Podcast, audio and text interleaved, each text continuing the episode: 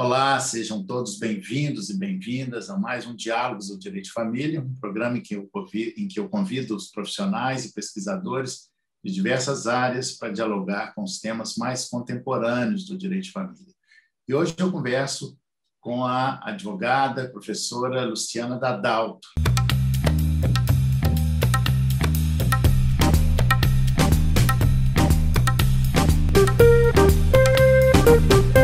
Luciana Dadalto, ela se especializou em direito médico e foi desenvolvendo a sua carreira brilhante. E tem um livro, que é um livro inédito no Brasil, que já está na quinta edição, que é o Testamento Vital.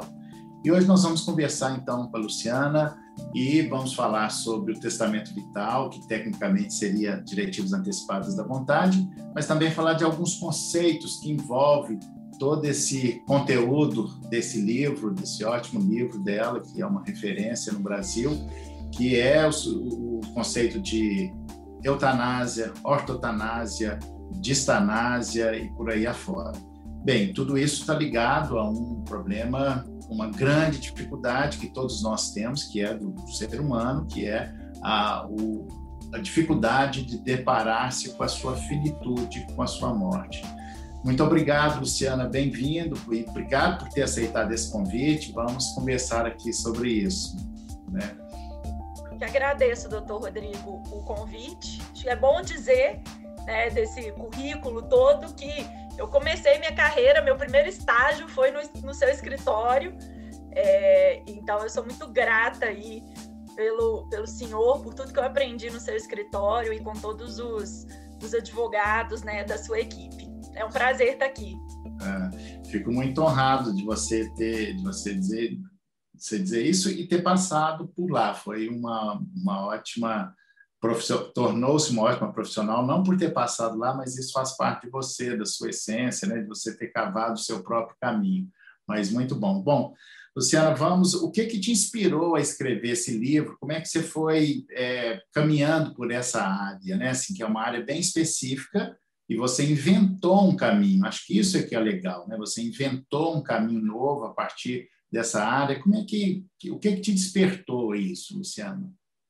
Então, é, essa é uma pergunta que eu, eu costumo responder com frequência, assim, não tem uma não tem uma resposta muito objetiva, né? Eu acho ah. que a vida vai levando a gente, né, por, por caminhos que a gente não escreve antes. Então, eu estava no final da faculdade de Direito, eu sempre soube que eu queria área acadêmica, que eu queria dar aula, que eu queria pesquisar, eu queria fazer mestrado, e estava atrás de um, algum tema que, não, que fosse um tema pouco conhecido, porque à época muitas pessoas faziam mestrado, mas sobre temas que me pareciam é, muito óbvios. Então, a professora Ana Carolina Brochado Teixeira me apresentou um artigo do professor de aulas Costa Ribeiro, que na verdade era uma tradução de um artigo espanhol, quando o de aulas foi num congresso do IBDFAN, isso já tem mais de uma década, falar sobre testamento vital. E quando eu li aquele artigo, dentro de um dos anais do congresso do IBDFAN, eu falei, bom, é, isso aqui dá, desse tema é interessante, isso aqui dá jogo. E aí, a partir disso, eu entrei no mestrado na PUC Minas, no Direito da PUC, para escrever sobre a validade jurídica, para pesquisar sobre a validade jurídica do testamento vital no Brasil. A primeira edição do meu livro, Testamento Vital, é era minha dissertação de mestrado, ela já está bastante modificada na última edição. E aí, depois disso, eu acabei indo para a faculdade de medicina, fazer o doutorado, continuando as minhas pesquisas. E aí a advocacia também foi me encaminhando para a área do direito médico, do direito da saúde. É, as minhas pesquisas foram se aprofundando nas questões sobre fim de vida. E hoje é, as, eu basicamente pesquiso questões relacionadas à autonomia e com prioridade para as discussões sobre autonomia no fim de vida. É, é, muito interessante, fico muito feliz de ver isso, assim, alguém que inventa um caminho, né? Porque, e essa conexão do direito de família com o direito médico, aliás, o direito ele está cada vez mais interdisciplinar, né? E a medicina, estudar medicina traz novas luzes, novos elementos para o direito de família, né? E aí essa a sua tese de doutoramento foi na Faculdade de Medicina e foi uma continuação desse trabalho. O que, que foi exatamente a sua é, tese? Foi a proposta de um modelo de testamento vital para o Brasil. Então, aí hum. sobre uma perspectiva já bioética, técnica médica, é, foi, né, foi um, um, aprofundamento das discussões, né? É. E eu, eu, vejo que as pessoas têm muita dificuldade. Todas as pessoas deveriam fazer um testamento vital. Né? Primeiro, vamos esclarecer, porque tem algumas pessoas que nos ouvem aqui que não são exatamente da área jurídica, né? E primeiro esclarecendo que essa expressão testamento vital, ela não é exatamente adequada no sentido já que, que testamento vital é, é, é, testamento é uma disposição para depois da morte. O e o testamento vital é para antes da morte né? Mas é um nome que popularizou que pegou e acabou ficando assim né? Mas vamos você usa mais testamento vital ou diretivas antecipadas da vontade então vamos começar com e essa... o que é e o que é o testamento vital? Explica para quem está tá nos ouvindo. começar com essa diferenciação né? A gente tem um um, muita confusão com essas questões terminológicas, baseadas na tradução errônea do Instituto em inglês. É, o testamento vital não é uma invenção brasileira, é uma invenção dos Estados Unidos, especificamente na década de 1960, quando a Associação Americana Pró-Eutanásia publica um manifesto que, querendo dar o direito das pessoas se manifestarem previamente sobre vontades acerca do fim de vida. E nesse manifesto, a Sociedade Americana Pro Eutanásia chama esse documento de Living Will. Will em inglês é testamento, mas também é desejo, também é vontade. Então, uhum. quando a gente traduzir o Living Will para as línguas latinas, não só para o português, para o italiano, para o francês, para o espanhol, ao invés de traduzirmos por vontades de vida, é, desejos vitais, nós traduzimos por testamento. Em italiano é biotestamento, é, em francês, testamento de vie. E aí a gente chega nos juristas e os juristas falam assim: não, mas isso não é testamento, porque o testamento produz efeito para depois da morte. E esse documento produz efeito ainda em vida. Então a gente tem que tentar arrumar um outro nome. E aí a gente cai num outro problema, que é o problema de falar que então o melhor nome é, o, é diretiva antecipada de vontade, o que não é verdade, porque os Estados Unidos também cunharam o termo diretivas antecipadas de vontade para um gênero de documentos de manifestação prévia de vontade para cuidados de saúde. Hum. Que tem várias espécies, não voltadas necessariamente para fim de vida. Então, por exemplo, o plano de parto que é o documento que a parturiente faz, dizendo como é que ela quer ser cuidada, é uma espécie de diretiva antecipada. Uhum. O testamento vital... O plano de parto é uma coisa pouco difundida aqui no Brasil, né? Também. Na verdade, tudo que tem a ver com autonomia, né, doutor Rodrigo, é. é algo pouco difundido. Nós não somos um país com cultura de autonomia. Então, quando a gente fala especificamente do testamento vital, nós estamos falando de uma espécie de diretiva antecipada que ou na qual é um documento no qual a pessoa vai dizer previamente como é que ela gostaria de ser cuidada, então é exclusivamente para questões de saúde, para cuidados e tratamentos médicos, caso ela tenha uma doença incurável, esteja fora de possibilidades terapêuticas e sem capacidade decisória. Isso é uhum. outra coisa interessante que a gente confunde muito. Ora, se a Luciana tem um testamento vital, mas ela foi diagnosticada com câncer incurável e está lúcida, ela não precisa do documento. Uhum. Eu falo muito isso. O testamento vital é a nossa voz para quando a gente perder a voz. Uhum. Enquanto a gente ainda conseguir se manifestar, eu não preciso do documento. O documento é para quando eu perder a possibilidade de me manifestar. E que tem uma coisa próxima até da autocuratela, né? Porque a autocuratela que caminha nessa direção, assim, ó, eu vou fazer um que é um documento, ou um mandato, né? Tem, tem alguns conceitos que se aproximam muito aí, né? Mas é interessante essa distinção que a, a diretivas antecipadas é o gênero, né? E, e, a, e, o testamento vital, entre aspas, seria uma espécie, né? Interessante. E a gente isso. tem outras espécies, né? A gente tem as ordens de não reanimação, a gente tem as chamadas diretivas psiquiátricas, nós temos a última criada nos Estados Unidos, se chama Diretivas para Demência, que são documentos específicos para demência. Hum. Mas eu, eu penso, doutor Rodrigo, que assim, é, nós no Brasil, a gente, a minha sensação com esse tema testamento vital e diretivas é que tem muita gente falando sobre o tema sem conhecer a origem, né? Sem ir lá na década de 60 e fazer o histórico inteiro, ver como os Estados Unidos é, lidaram com essas questões. É.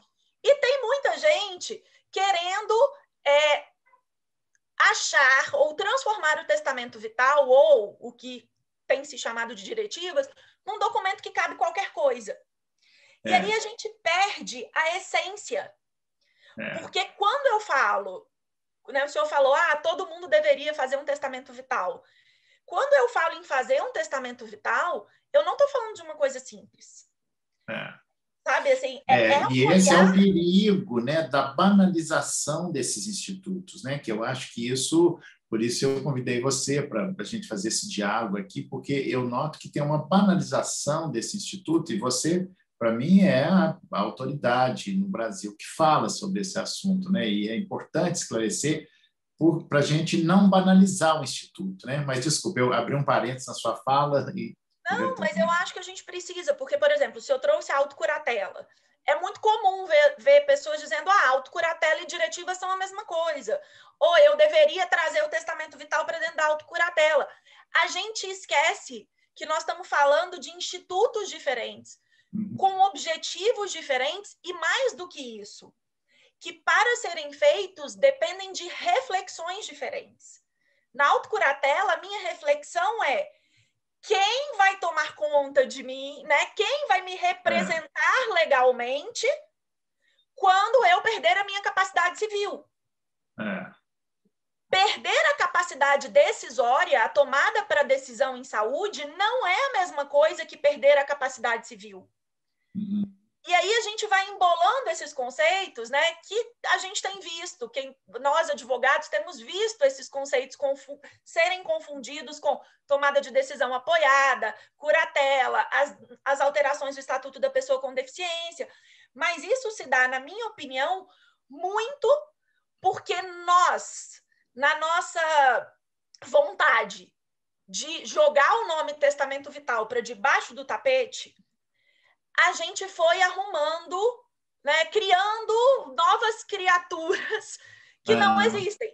E aí a gente se perdeu no meio do caminho.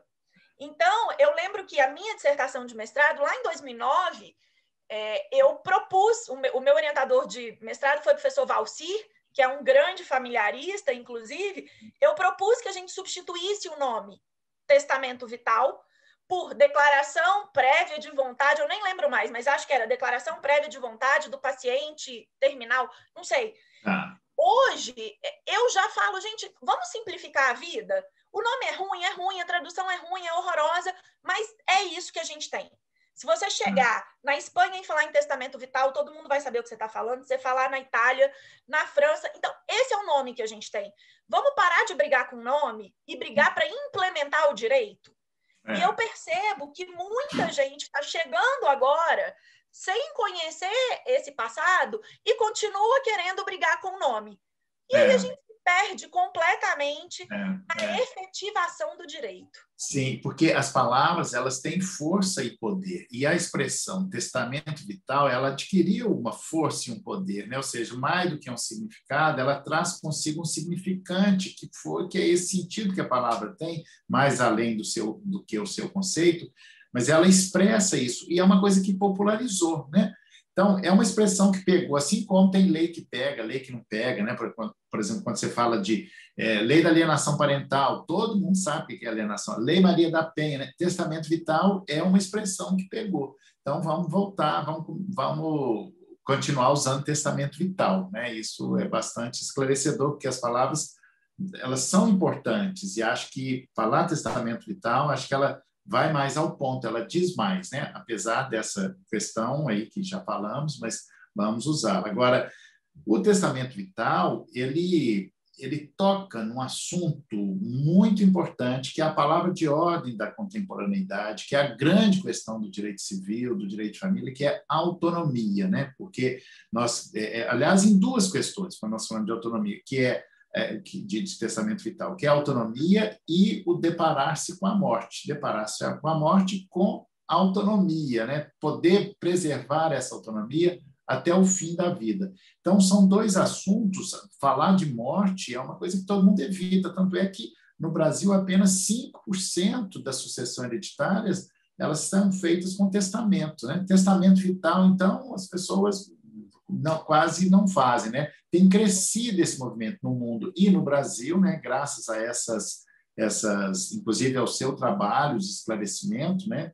E, mas isso toca em dois, dois assuntos muito importantes. Eu queria que é autonomia, vamos falar disso, que aí se desdobra em vários outros conceitos, vamos conceitos que vamos falar dele aqui, né, que é, encosta, confunde, mistura o conceito de eutanásia, ortotanásia, todos esses conceitos. Mas antes da gente falar desses conceitos que são muito importantes, porque isso nos traz uma reflexão ética também, né, Luciana? É, fala, vamos falar um pouco dessa, dessa dificuldade. Eu queria, já que você passou pela Faculdade de Medicina, onde as pessoas se deparam com a morte mais de perto, né? Como é que é essa história que você trabalhou, imagino que tenha trabalhado, essa história da morte, né? Que é a morte digna e tal. E fala um pouco assim, foi muito. Você acha isso mesmo que assim as pessoas continuam com essa é, tem melhorado um pouco essa dificuldade do deparar-se com a morte? Que, como é, que você pode falar para a gente sobre isso? Doutor Rodrigo, é, na fala do senhor eu lembrei do Atugal Andi, que é um médico americano com ascendência indiana e que tem o um livro que eu considero o melhor livro publicado no mundo sobre as discussões acerca da finitude, que se chama Mortais. É um livro traduzido para o Brasil, já muito vendido, vale super a pena. E o Galandi começa o livro dele dizendo assim: aprendi muitas coisas na faculdade de medicina, mas a mortalidade não foi uma delas. Então, essa é uma realidade da nossa contemporaneidade. Nós não falamos sobre morte, independente da área de formação. No direito, então, a gente fala sobre morte só no direito das sucessões. É, né? é. E lá no início da personalidade, para estudar como é que a personalidade começa e como é que ela termina mas a uhum. gente não trata a morte né, de uma forma mais aprofundada, a gente não prepara o profissional do direito para lidar com o cliente que está morrendo, com o uhum. pedido de medicamento para aquele cliente que o médico negou o acesso ao diagnóstico. Então, é, essa ideia de que os médicos lidam melhor, ela não é real. Na verdade, a sociedade ocidental como um todo tem muita dificuldade de lidar com a morte, isso tem um caráter também religioso e moralista muito forte, mas é, é interessante quando a gente vê esses dados, mesmo quando a gente vê os, os poucos dados sobre testamento patrimonial, que as pessoas pensam, ah, eu vou resolver questões burocráticas. Então, vai resolver questões burocráticas e a próprio, o dono da vida não vai estar mais aqui. Agora, quando você diz para a pessoa, pense sobre como você quer a sua morte, aí o negócio fica mais difícil ainda, porque ela vai falar, imagina, deixa, né? Deus sabe como é que vai ser. É, e é sempre com o outro, né? A morte é, é sempre o outro. A minha. E a gente está vendo isso na pandemia, né? Mesmo com 500 mil mortos, as pessoas estão vivendo aí como se não houvesse pandemia, porque o é. outro está morrendo, não é ela. É, é e, e, porque é a negação, a gente nega a morte até a morte, né? embora seja a certeza da vida, e nesse momento da pandemia nos traz uma reflexão importante que, do ponto de vista político e social, até uma banalização. Imagina que mais de 500 mil mortes é um, não, é um fenômeno social, é algo gravíssimo, mas as pessoas é, vê isso até com uma certa naturalidade, uma banalização, né? porque a morte é mesmo uma situação muito difícil de ser enfrentada, por mais certeza, por mais, por, embora seja uma certeza, né? mas essa reflexão é importante porque é nós nos depararmos com a nossa finitude. E todos nós, a psicanálise explica muito bem né, esse processo psíquico que há em nós, que é da denegação. Nós negamos isso, né? Tanto é que a gente não quer fazer testamento, testamento vital. Então, então essa negação, né, é que eu imagino que você tenha se deparado com isso, essa coisa da morte. Queria até que você falasse novamente o nome do livro, que acho que deve ter muita gente interessada, né, do o nome do autor e o nome do livro, depois a gente coloca aqui. Chama Mortais e o autor Atul Gawande. É... Eu não conhecia, vou, vou, vou comprar e ler. Vale, é. eu, li, eu li esse livro quando ele foi lançado em inglês antes de traduzir e, e depois li a versão em português. Mas realmente é um livro que vale muito a pena. O Gawande é uma pessoa super atuante, tem muita coisa publicada, inclusive sobre a pandemia, muitos artigos em grandes periódicos. Mas é essa discussão, né? É essa discussão de se a morte é a única certeza da vida, e esse é o grande clichê que a gente tem. É, a Organização Mundial de Saúde, antes da pandemia, dizia para a gente que 60% das mortes do mundo são causadas por doenças crônicas. Ou seja, nós temos muito mais chances de morrermos de uma doença crônica e que, portanto, vai durar um tempo, do uhum. que de morrermos de qualquer outra causa. E uhum. aí a gente vai ver o nosso processo de definhamento acontecendo. Né? Quando a gente pega as estatísticas das demências, que antes da pandemia era considerada né, a epidemia do século XXI, a gente tem chances enormes de morrer de câncer ou com alguma demência. E 95%, estudos mostram que 95% dos pacientes com doenças terminais chegam ao fim da vida sem capacidade decisória. Ou seja, a gente tem uma chance enorme de morrer por uma doença crônica sem condições de manifestar nossa vontade. E aí, se a gente não manifesta nossa vontade previamente, significa que alguém vai decidir por nós. E esse é o problema. Porque é. Quando a gente pensa na sociedade decidindo por nós, a nossa família, os médicos, os enfermeiros, a instituição de saúde como um todo, nós temos que lembrar que essas pessoas decidirão de acordo com padrões sociais que nem sempre sociais e culturais, que nem sempre são os nossos padrões individuais. E aí, já entrando, doutor Rodrigo, nas, é. nas Ásias, eu costumo falar Sim. que é a família das Ásias. É. Se a gente pensar hoje no Brasil, a gente tem duas mortes muito comuns. A morte por mistanásia, que nesse momento de pandemia talvez seja o mais comum de todos, uhum. que é a morte social na mistanásia, o sujeito não tem uma doença incurável, uma doença terminal. Ele tem uma doença que precisa de um tratamento, mas ele não consegue acesso ao serviço de saúde. Falta médico, falta leito, ele mora muito longe e não tem transporte para levá-lo para o hospital. Isso tem muito a ver com a nossa população pobre. Né? Normalmente, inclusive, mistanásia é um termo cunhado por um bioeticista brasileiro na década de 1980. Olha, não sabia. Para trazer isso, para dizer, olha, isso é muito típico dos países é, pouco desenvolvidos. É. Do outro lado, a gente tem uma morte que é a nossa morte padrão no Brasil, quando a pessoa consegue o acesso ao sistema de saúde, que é a distanásia. E o que, que é a uhum. distanásia? é a dificuldade de entender que a morte é natural. E aí a gente fala, não, não deixa o papai morrer.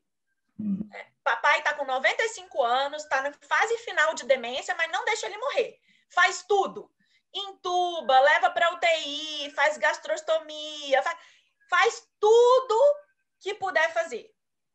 É a, e a distanase é o nosso retrato da briga com a morte. A gente acha que morrer é errado, a gente acha que a morte é um fracasso, a gente não sabe lidar com a dor do luto e, portanto, a gente quer interferir na naturalidade do processo.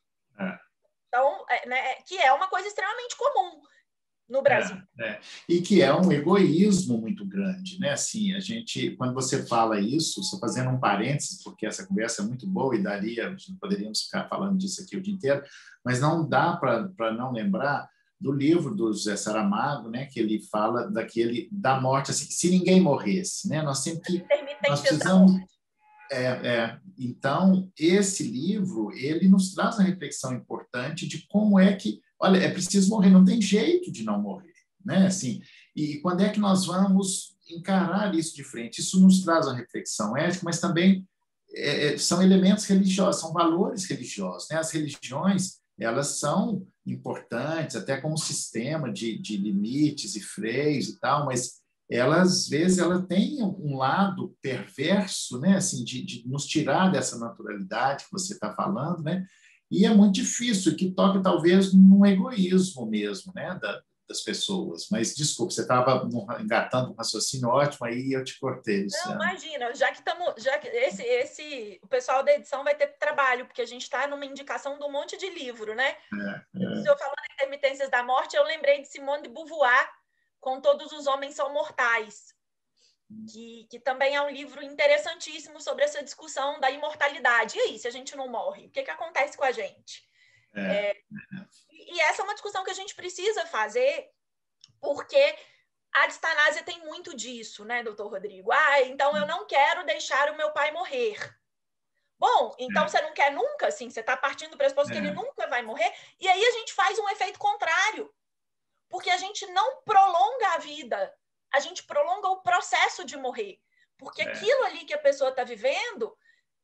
Tá Já é distante, um processo né? de morrer, né? Está é, muito é. distante de ser vida. Né? Eu costumo dizer que, assim, é, eu gosto muito da dicotomia entre vida biológica e vida biográfica. Nós temos um apego pra, com a vida biológica. Né? A gente acha que viver estar vivo significa o coração estar tá batendo e as funções encefálicas estarem ativas. Uhum. Mas quando a gente pensa, por exemplo, uma pessoa em estado vegetativo persistente, olha, ela tá, o coração dela tá batendo, ela não tem critérios para declaração de morte encefálica, mas ela não se comunica com o meio ambiente, né? É. Ela não tem vida social.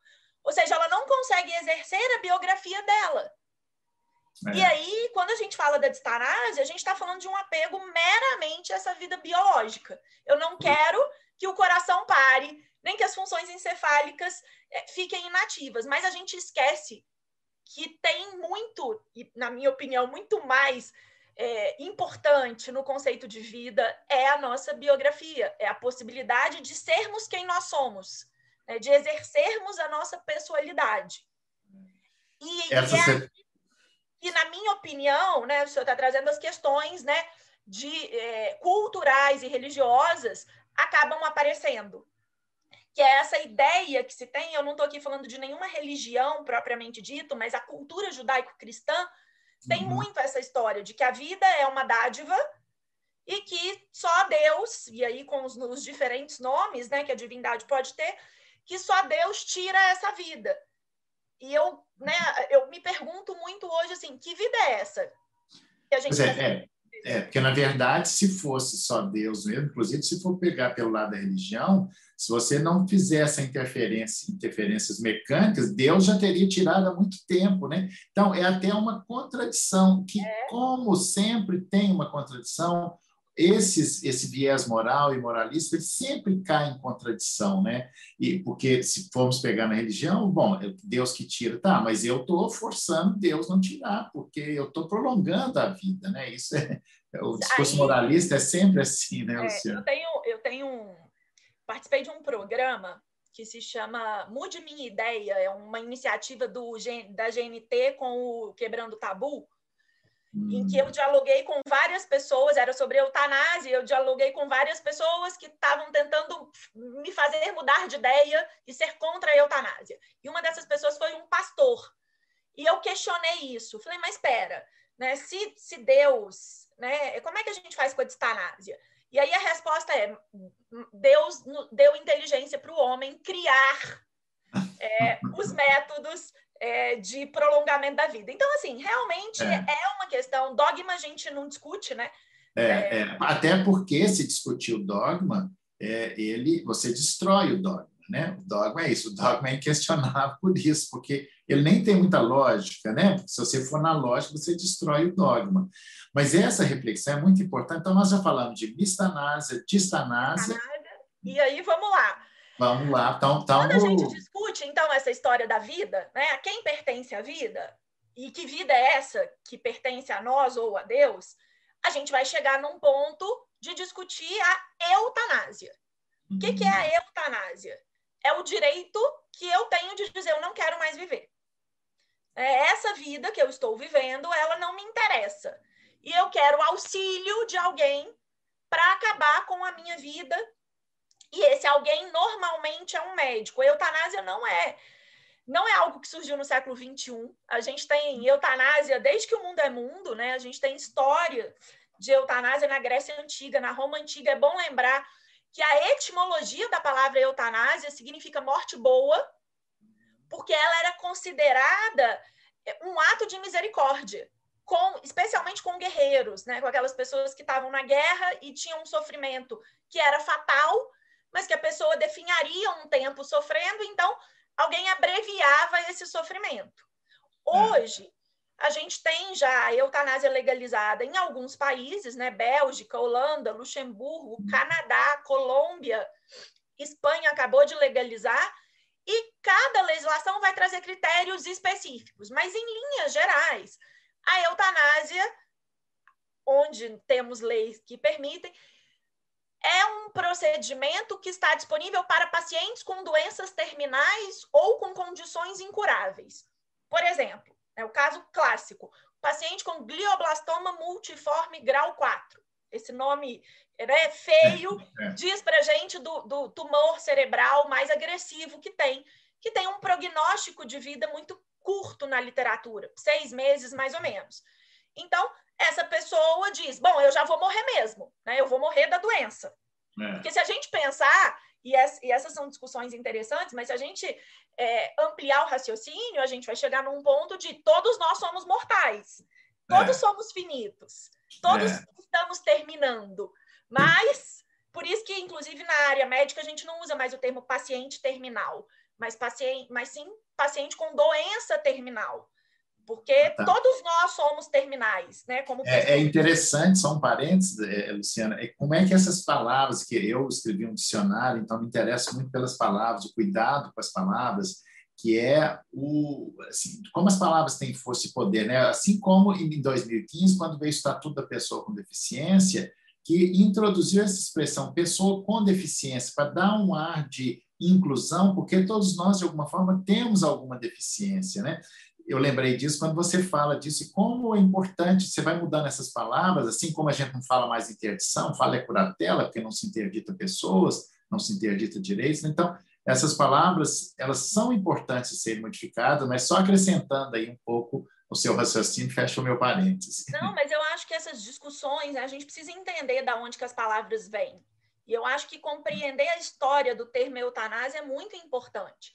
Então, quando a gente pensa em eutanásia hoje, no século 21, no ano de 2021, nós estamos falando basicamente de um direito que alguns países é, concedem para pessoas que já têm um diagnóstico de uma doença incurável ou uma doença terminal, e essas pessoas vão receber o auxílio de um terceiro, normalmente um médico, que vai ativamente é, dar para essa pessoa uma substância letal que vai provocar a morte. Essa é a principal diferença da eutanásia para o suicídio assistido, que é outro termo que, apesar de não fazer parte da família das ásias, mas é muito é, confundido. O suicídio assistido, a gente tem um paciente com uma doença terminal, com uma condição incurável, que vai ser auxiliado por um terceiro, normalmente um médico, mas esse terceiro só prescreve a dose letal. Quem se auto-administra é o próprio paciente, por isso o suicídio. Né? Por isso a ideia de que a pessoa, é, para ela mesma, dá fim à vida dela. Essa é a principal diferença da eutanásia e do suicídio assistido. Quem é o sujeito que pratica o ato final? Na eutanásia, o sujeito é um terceiro, normalmente um médico. No suicídio assistido, o sujeito é o próprio paciente que foi assistido, e aqui não é de, de, de assistir como a gente assiste, como as pessoas estão assistindo a gente, TV. mas é de auxílio, né? Sim. Auxiliado. Assistência. É. Exato. É. Auxiliado por alguém que prescreveu a dose letal. E aí, por conta dessa história dessas famílias das Ásias, a gente chega num termo que é super controverso, que nós brasileiros usamos muito, que é o termo ortotanásia. Uhum. Em inglês, não existe essa expressão. Uhum. Não existe ortotanásia em inglês. O que eu falo quando eu vou para congressos internacionais, o que nós no Brasil chamamos de ortotanásia, na língua inglesa se chama eutanásia passiva. E o que, que é isso? E por que, que a gente tem essa dificuldade?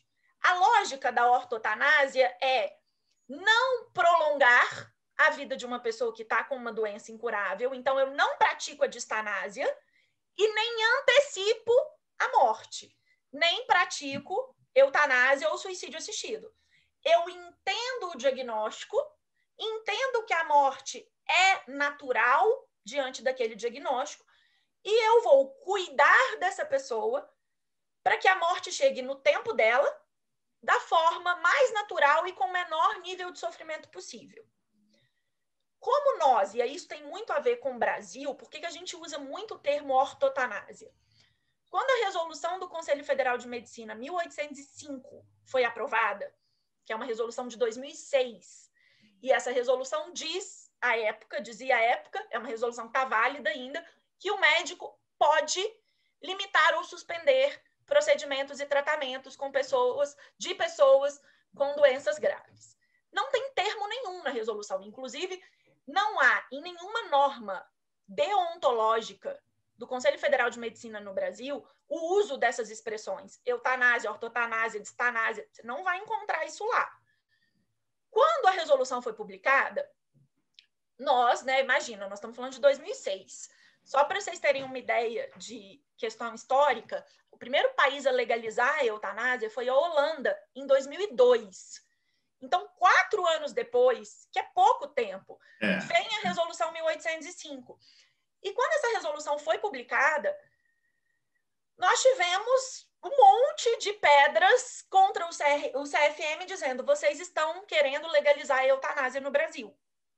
CNBB, nós tivemos, inclusive, processo judicial, processo criminal. Os, os, médicos que participaram, os profissionais que participaram da redação, foram ouvidos na polícia, prestaram inúmeros depoimentos. Nossa. E todo mundo dizia: não, mas isso não é eutanásia. Né? As pessoas que estavam defendendo, é. isso não é eutanásia. E aí a imprensa e a igreja como um todo dizia: mas é o que então? Hum. Se não é eutanásia, o que, que é? E aí ia ficar muito complicado dizer, não, é eutanásia passiva, que é o nome que é. os americanos dão. E uhum. aí a gente foi lá na, na década de 1970, lá na Espanha, que foi onde o termo ortotanásia foi cunhado, para dizer, é ortotanásia. Orto significa certo, correto. Então, Thanatos é morte, ortotanásia seria a morte no tempo certo. Hum. E a partir daí vem essa avalanche, né? Que a gente não consegue mais é, ir contra de, de dizer, né, de usar o termo ortotanásia. Mas é importante entender isso. Se a gente olha para uma perspectiva internacional, quando nós, nós usamos o termo ortotanásia, nós estamos falando a mesma coisa de quem usa em inglês o termo eutanásia passiva. É interessante essa coisa com as palavras, né? E isso me, me, traz uma, uma reflexão que acho que todo mundo pensa, eu inclusive penso assim, olha, se eu tiver algum problema, já combinei com várias pessoas, se eu ficar assim, né, tiver um infarto, ficar cadeira de roda tetraplégico e tal, eu não quero viver porque eu quero uma vida digna, né? Então, eu, eu não tenho dúvida disso. Eu quero que, se tiver alguém que tiver a coragem, pode me empurrar, pode é, é né, me dar uma, uma morte boa, ou que é cumprir o ciclo, porque às vezes o ciclo da vida é, pode ser interrompido, grande parte, o ideal é que se cumpra um ciclo da vida natural, né? E que a gente, inclusive, entenda que aquele ciclo precisa acabar, a gente não tem que prolongar, mas alguns, por algum acidente de percurso, né? E, e, todo mundo tem na cabeça, olha, se, ou grande parte das pessoas tem, se eu tiver isso, por favor, me dê um empurrãozinho que eu quero morrer. Todo mundo fala isso na consciência, na objetividade. Uma vez eu escutei o Drauzio Varela falando assim, olha, todo mundo fala isso, mas na hora que vai, quer agarrar na vida, né? agarra na vida e ainda que seja assim aquele soprozinho de vida, né? Você que já trabalhou muito com isso, você acha que é assim mesmo ou, ou as pessoas é, se entregam mesmo? Porque eu, na minha consciência, eu me entregaria à morte. Não sei se na sua experiência profissional você já viu isso, se o Drauzio Varela tem razão ou se a gente se entrega mesmo. Qual é a sua opinião, Luciana, sobre isso? Você, que... por exemplo, se entregaria? Eu acho, doutor Rodrigo, que, que a gente não consegue, que é impossível generalizar, sabe? É. Assim, e existe um componente cultural e religioso importantíssimo nessa situação. Porque se eu entendo que a doença é um desígnio divino e que eu preciso passar por essa doença para extirpar, para pagar os meus pecados, etc., a gente vai ter processos distanásicos mais comuns. Se eu entendo que a vida pertence a mim, né, que eu tenho livre-arbítrio, que aí já é um termo não jurídico, né, mas mais filosófico, é. eu vou entender né, como o senhor está dizendo. O próprio Drauzio tem um artigo é, que eu particularmente critico muito, um artigo que ele fala sobre suicídio assistido, em que ele diz assim, olha, é, eu já combinei com os amigos meus que se eu tiver numa situação X ou Y, eles vão me ajudar a morrer. Ah. E, e assim, essa ideia do alguém vai me ajudar a morrer é uma ideia muito romantizada também que a gente tem, muito por conta dos filmes, né? Tem muito filme, aquele Como Eu é. Era Antes de Você, que é um filme super é, romântico mesmo, né? É uma ficção. Então a gente tem uma ideia de que essa morte, por exemplo, por suicídio assistido, é, quando a gente fala no turismo para a morte, todo mundo fala: ah, se acontecer alguma coisa, eu vou lá para a Suíça morrer. É, e as pessoas acham que ir para a Suíça morrer seria algo maravilhoso. É, quase clamoroso, né, morrer é, E eu me lembro, doutor Rodrigo, que em 2018 eu fui é, à Suíça conhecer a Dignitas, que é a organização mais conhecida, mais famosa no mundo de suicídio assistido. E o, o gerente, enfim, a pessoa, o administrador me disse assim: as pessoas acham que morrer aqui é bom, mas eu acho super indigno, porque eu não acho digno você ter que sair do seu país ir para um outro país que fala uma língua diferente da sua, deitar numa cama que não é a sua, olhar para uma janela que não é a janela que você olha todo dia, para ter que morrer. E aí é interessante, porque eu lembro que eu fiquei muito impactada com essa frase dele, porque é, a gente usa muito esse conceito, né? De ah, morte digna, então eu vou para a Suíça. É. E ele me dizendo, não, isso não é digno. Isso é, é. assim, o menos pior para quem tem condições financeiras. É bom que se diga isso. Ainda tem isso. Né? Ainda tem, é, é. Quem não tem condições financeiras e quem não tem um amigo médico e quem não conhece ninguém vai é, sofrer. É, bo é bom que se diga que, assim, o Brasil é, é um dos países que menos usa morfina no mundo. E quando você fala assim, ah, mas Luciana, morfina, você está falando de, de viciado. Morfina é droga para alívio de sintoma, para alívio de dor, é extremamente importante para pacientes em fim de vida. Se nós usamos pouca morfina, significa que os nossos pacientes em fim de vida morrem com muita dor. Pois é. Então, assim, a gente e não aí... tem nem o básico. É, e aí vem a pergunta que não quer calar, assim, o que é uma morte digna? Porque todos nós queremos uma morte digna, todos nós sonhamos com uma morte digna, né? Então, aqui no Brasil, isso tem a ver com, com o aspecto econômico, social, né? Com esse dado que você trouxe, usa-se pouca morfina, quer dizer que tem menos dignidade, porque eu, eu não quero ter dor. O que, como é que você como é que você chamaria, o que você chama de morte digna, por exemplo? Como é que você poderia dizer? Estou te apertando aí, mas essas eu reflexões tenho, são importantes. Eu tenho um artigo publicado na revista Pensar, que eu acho que é de 2019, final de 2019, que chama Morte Digna para quem? É, porque existe no Brasil essa ideia de, ah, então tá bom, Luciana, você está falando que falta morfina. Então, se eu der morfina, eu garanto a morte digna? Uhum. É, a gente sempre tenta entender que que, que é isso, então. Hoje, eu, a mim, o meu entendimento é que quem vai me dizer o que é morte digna é o paciente. Para eu saber o que é uma morte digna, eu tenho que perguntar para ele.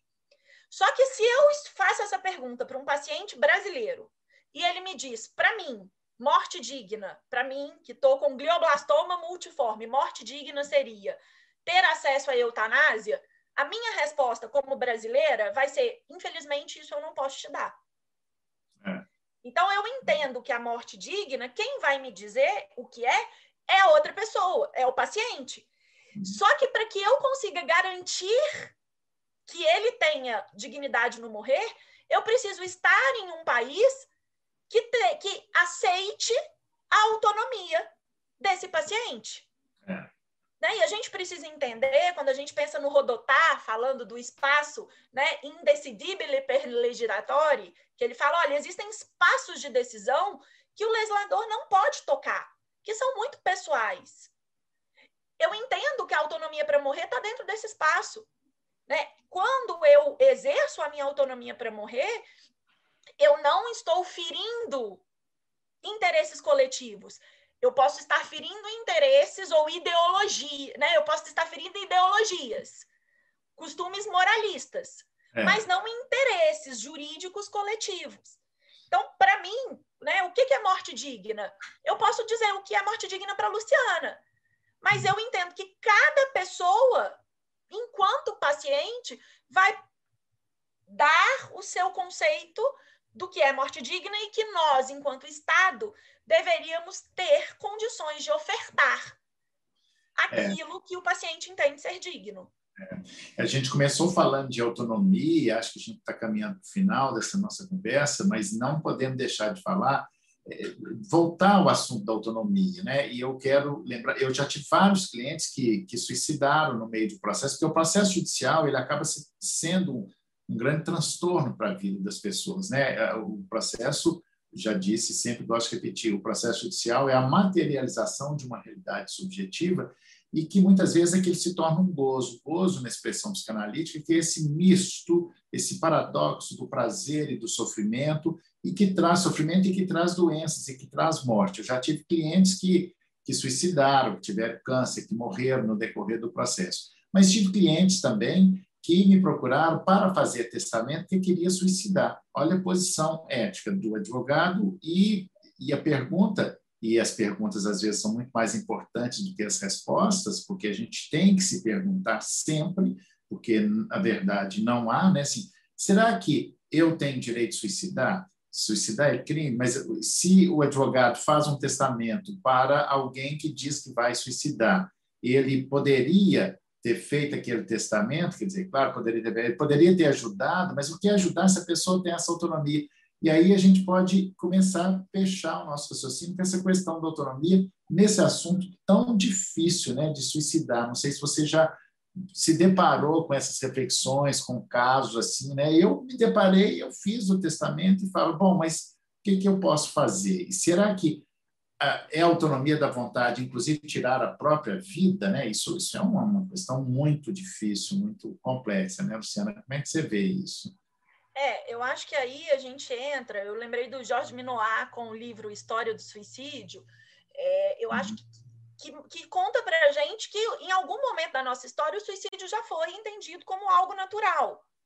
Né? Albert Camus fala com a gente que o suicídio é efetivamente a única questão filosófica que a gente tem.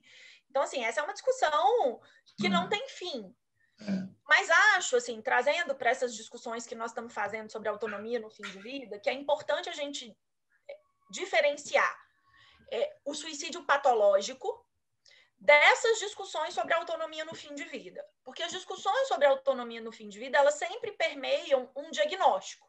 É uma doença grave, incurável, terminal ou uma condição incurável. Na, no suicídio patológico, o que a psiquiatria vai dizer para gente é que esse suicídio ele é um problema não apenas individual, ele é um problema social. Né? Tanto que o suicídio aumenta é, em, em, grandes crises humanas, ou em grandes crises humanitárias. Então, a gente tem um suicídio que eu deveria ter é, condições de cuidar do paciente, inclusive de saúde, né, condições de políticas públicas específicas para a saúde mental, que é uma coisa que falta muito no Brasil. E assim, eu vou dizer para o senhor, é, eu, eu, eu já acompanhei um suicídio assistido na Suíça dois anos atrás. Hum. Era um paciente com um paciente australiano com mal de Parkinson. E desde que eu comecei a me relacionar mais com as organizações suíças, eu recebo toda semana alguém me pedindo ajuda para ir para a Suíça. Mas a maior parte dessas pessoas são pessoas que têm uma doença mental, que têm um sofrimento mental. Sofrimento. E eu, Luciana, entendo que o sofrimento mental, ele é, na maior parte das vezes, tratável com uhum. Terapia, com medicação, com o que seja. E eu tenho muita dificuldade é, de reconhecer a autonomia, né, autonomia, autonomos, condições de se autodeterminar para pessoas que estão em intenso sofrimento mental. Então, eu acho que essa é uma discussão assim muito mais complexa, mas é uma discussão só para trazer, é, né, se eu ver como é que a coisa tá. É. A gente tem o, o Felipe Nietzsche, que é o, o coordenador da maior de uma organização que se chama Exit International, que auxilia estrangeiros a irem para a Suíça. O Nietzsche, é, a tese atual dele é que o suicídio é um direito humano e que nós deveríamos, enquanto humanidade, dar condições mais dignas para aquele que quer se suicidar. Então, assim, essa é uma discussão é. super complexa, mas que a minha posição hoje, e eu, enquanto pesquisadora, sempre falo que quem pesquisa é, pode sempre mudar de opinião, porque a gente é. estuda, a gente reflete, mas a minha opinião hoje é que a gente precisa diferenciar né, as discussões sobre o direito de morrer, sobre a autonomia para morrer, dessas discussões do suicídio patológico. É, é porque isso, o suicídio patológico, porque quem está com uma depressão, por exemplo, ela, será que ela tem autonomia ou será que ela está contaminada? Porque a depressão hoje no desenvolvimento das ciências psis, né, psiquiátricas, ela tem ela tem uma uma questão química mesmo ali que interfere, né? E então acho que isso essa diferenciação é muito importante, né?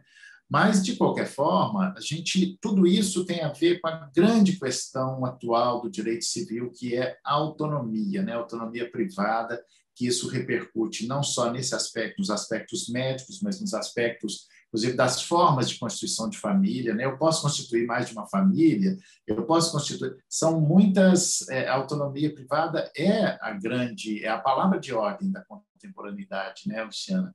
E muito legal essa reflexão. O seu livro está na. Nós vamos ter que terminar, nós vamos caminhando aqui para o final, mas não sem antes, para quem não pegou o começo, falando desse ótimo livro, é um livro inédito, o melhor livro que tem no Brasil, sobre testamento vital, que já está na quinta edição, né, que a Luciana traz essa grande contribuição ao pensamento jurídico, nessa conexão do direito com medicina, que se conecta também, obviamente, ao direito de família, ao direito das sucessões, né, e são reflexões importantíssimas. E tomara que a gente possa é, pensar mais seriamente nessa questão do testamento vital. Né?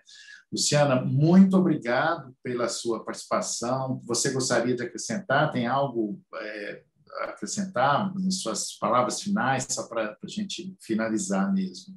Eu queria agradecer muito o convite, doutor Rodrigo, por estar aqui falando para o seu público. E falando de autonomia e puxando esse último gancho aí das nossas discussões sobre suicídio, é, eu, eu me lembrei de duas coisas. Primeiro, assim, acho que é, os pacientes em fim de vida, eles dizem muito para gente que, assim, eles querem acabar com a vida mesmo, porque a vida já acabaria porque, um, porque ela acabaria por causa de uma doença. Uhum. E normalmente os suicidas patológicos, as pessoas que tentam suicídio, elas querem acabar com a dor. E existe uma diferença nesse desejo de acabar com a vida e acabar com a dor. E aí eu vou terminar com uma citação de uma jovem americana que se chama Brittany Maynard, a Brittany, em 2014, ela com 28 anos, recém-casada, foi diagnosticada com esse câncer cerebral, com esse nome enorme que eu falei com vocês, o é. glioblastoma. Ela sabia que ela tinha um prognóstico de vida curto, e ela iniciou no estado da Califórnia, onde ela morava, uma campanha para a legalização do suicídio assistido na Califórnia. Mas ela sabia que possivelmente não daria tempo para ela se beneficiar de uma provável lei. E ela muda para o Oregon, o primeiro estado norte-americano a legalizar o suicídio assistido, e lá ela realiza é, o procedimento. E antes disso, ela se tornou uma ativista, tem muitos vídeos dela no YouTube, inclusive, e uma repórter pergunta para ela por que, que ela quer morrer. A repórter diz assim: Eu não entendo, por que, que uma jovem de 28 anos, recém-casada, quer morrer? E aí ela responde para essa repórter assim: Eu não quero morrer. Eu adoraria ficar viva, ter filhos. Ela gostava de escalar. Eu não quero morrer, mas eu estou morrendo. Eu tenho uma doença que vai me matar. E neste contexto, eu quero morrer segundo os meus próprios termos.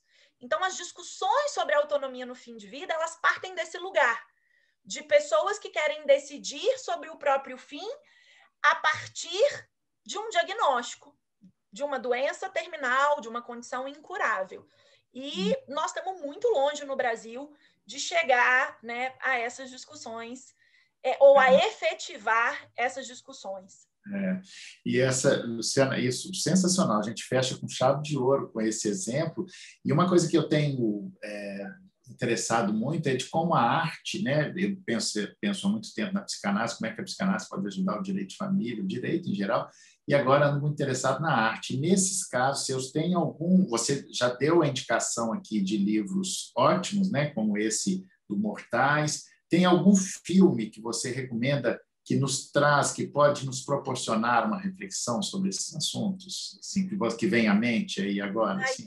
porque tem muitos filmes, mas vou. vou mas tem uns que são mais ficcionais, romantizados, é, né? Algum que é. possa nos proporcionar uma reflexão sobre esse assunto, né? Eu gosto né? muito de um filme super recente com a Susan Sarandon, que se chama, é, acho que ele em inglês chama Blackbird, e acho que ele foi traduzido por A Despedida. É uma ah. ficção, mas não é uma ficção romantizada. E é uma discussão muito potente sobre autonomia no fim é. da vida.